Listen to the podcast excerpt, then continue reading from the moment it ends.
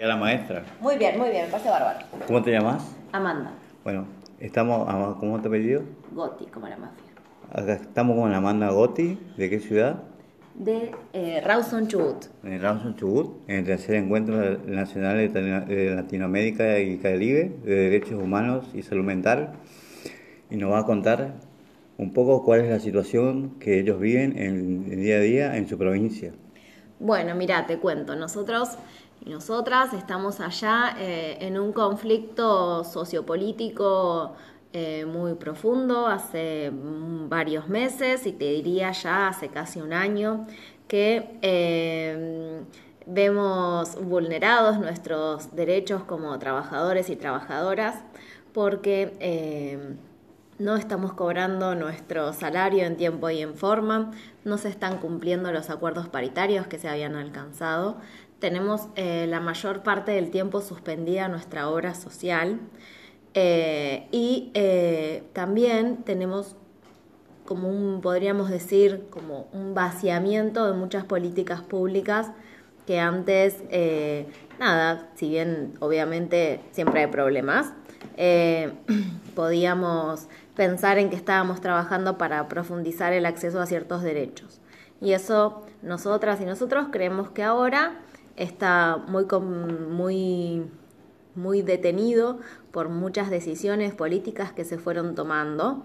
Y eh, la verdad es que cada vez se incrementa más eh, la problemática. En este momento, por ejemplo, hay eh, siete escuelas secundarias tomadas por sus estudiantes. Eh, también hay cortes de ruta en casi toda la provincia. Y hace dos días aproximadamente, por justamente eh, un- una cuestión que el gobierno no cumplió, que era pagarnos. Pero pero ¿y eso le trajo hasta acá? Y- Ahora, eso también, dale. ¿Y qué fue lo que le trajo hasta acá? ¿Cómo ven la, la ley de salud mental allá? Porque no puede ser porque sea docente el mal que venga acá. ¿eh? No, claro. O sea, ¿qué- ¿cómo ven la ley, la, la salud mental allá? ¿Cómo vemos la salud mental allá? Nuestra provincia es una provincia que fue referente en temáticas de salud mental y de acceso a derechos hace muchos años y tuvimos eh, la posibilidad de crear dispositivos que no existían y de cerrar lugares que tenían muchas camas de internación. Entonces hace muchos años la provincia tiene casas de convivencia, tiene centros de día, empresas sociales, eh, atención psicológica en todos los centros de salud, de atención primaria de la salud. Y la verdad es que hace también unos años eh, vemos que todo ese proceso ya nos está profundizando y que eh, empezamos a tener varios problemas en relación a, por ejemplo, cómo están los edificios donde funcionan los dispositivos, que no se han creado cosas nuevas, se han cerrado algunos dispositivos, que falta personal, que, que digamos, que a veces hasta faltan recursos, por ejemplo. Nosotros. Sí. nosotros trabajamos con Marcos y Laura, que están acá conmigo. Sí. Ellos eh, se incorporaron como talleristas y hasta el día de hoy, excepto a Marcos, que ahora un poquito por unas gestiones que hicimos, no les pagan. Bueno, y a Marcos, si querés contar tu historia y tu testimonio, de cómo llegaste a, a esto, a este taller, a ser tallerista.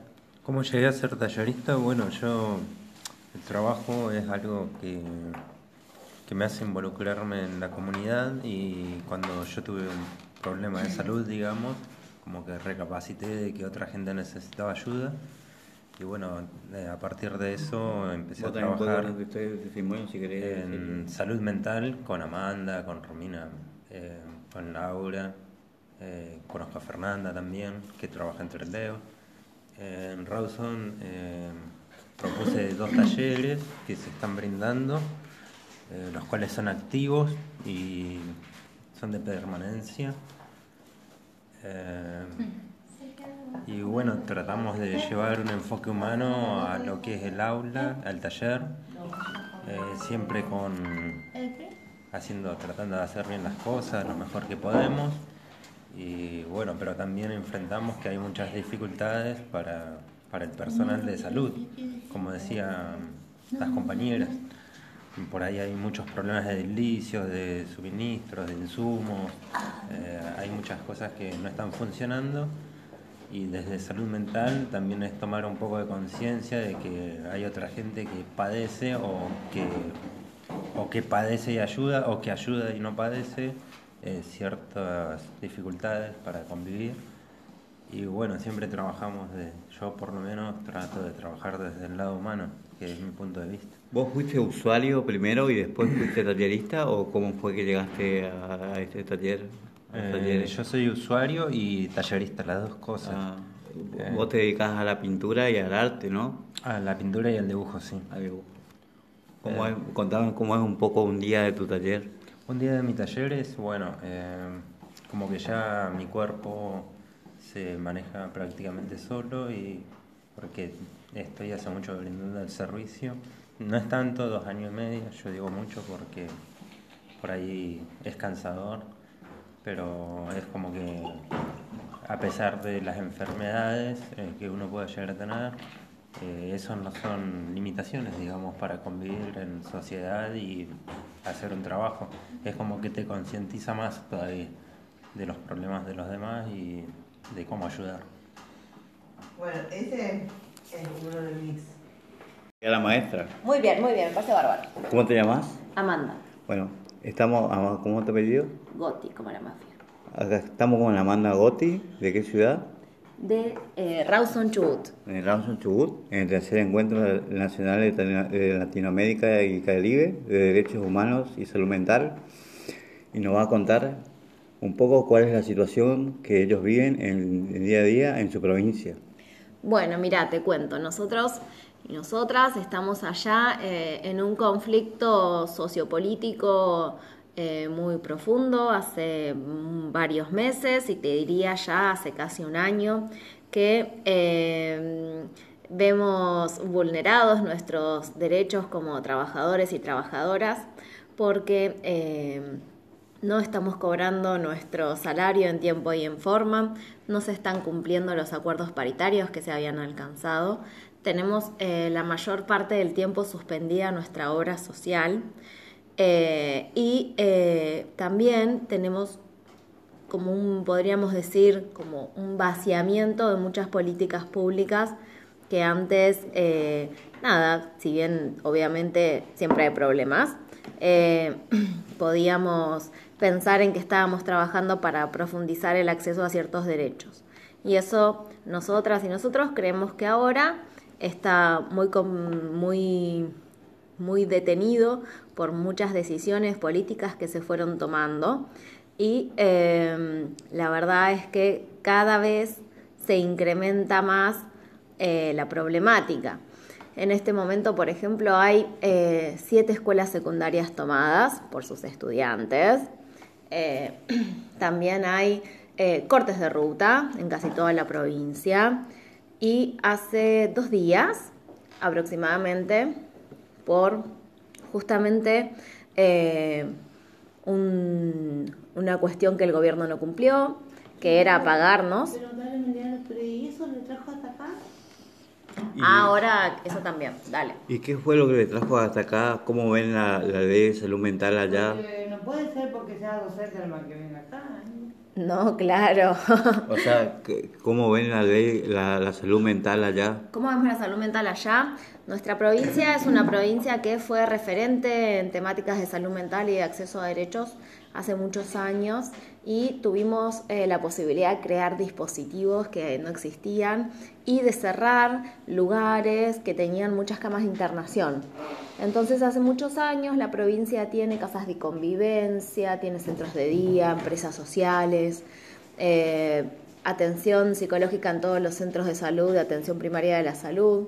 Y la verdad es que hace también unos años eh, vemos que todo ese proceso ya nos está profundizando y que eh, empezamos a tener varios problemas en relación a, por ejemplo, cómo están los edificios donde funcionan los dispositivos, que no se han creado cosas nuevas, se han cerrado algunos dispositivos, que falta personal, que, que, digamos, que a veces hasta faltan recursos, por ejemplo.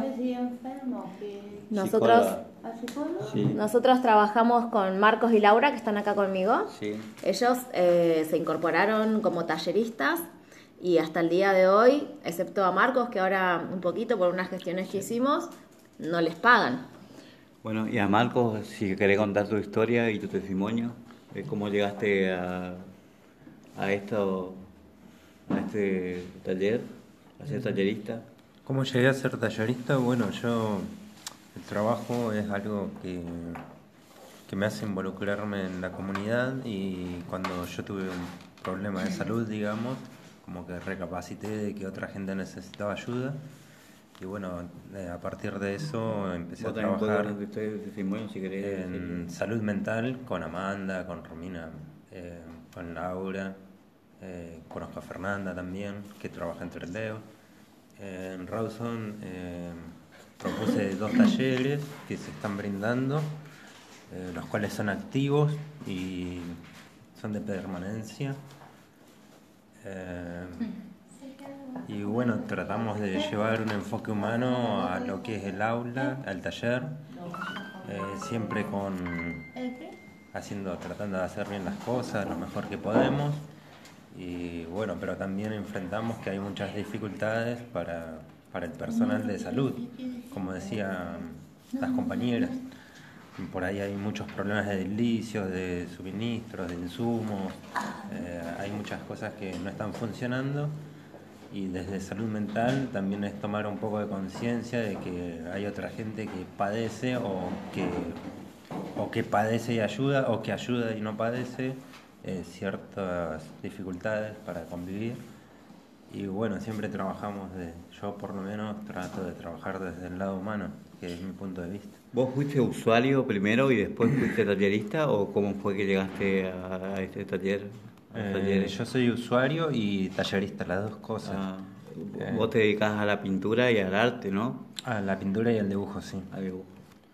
¿Cómo contame cómo es un poco un día de tu taller. Un día de mi taller es, bueno, eh, como que ya mi cuerpo se maneja prácticamente solo y porque estoy hace mucho brindando el servicio. No es tanto, dos años y medio, yo digo mucho porque por ahí es cansador, pero es como que a pesar de las enfermedades eh, que uno puede llegar a tener, eh, eso no son limitaciones, digamos, para convivir en sociedad y hacer un trabajo. Es como que te concientiza más todavía de los problemas de los demás y de cómo ayudar. Bueno, ese es uno de mis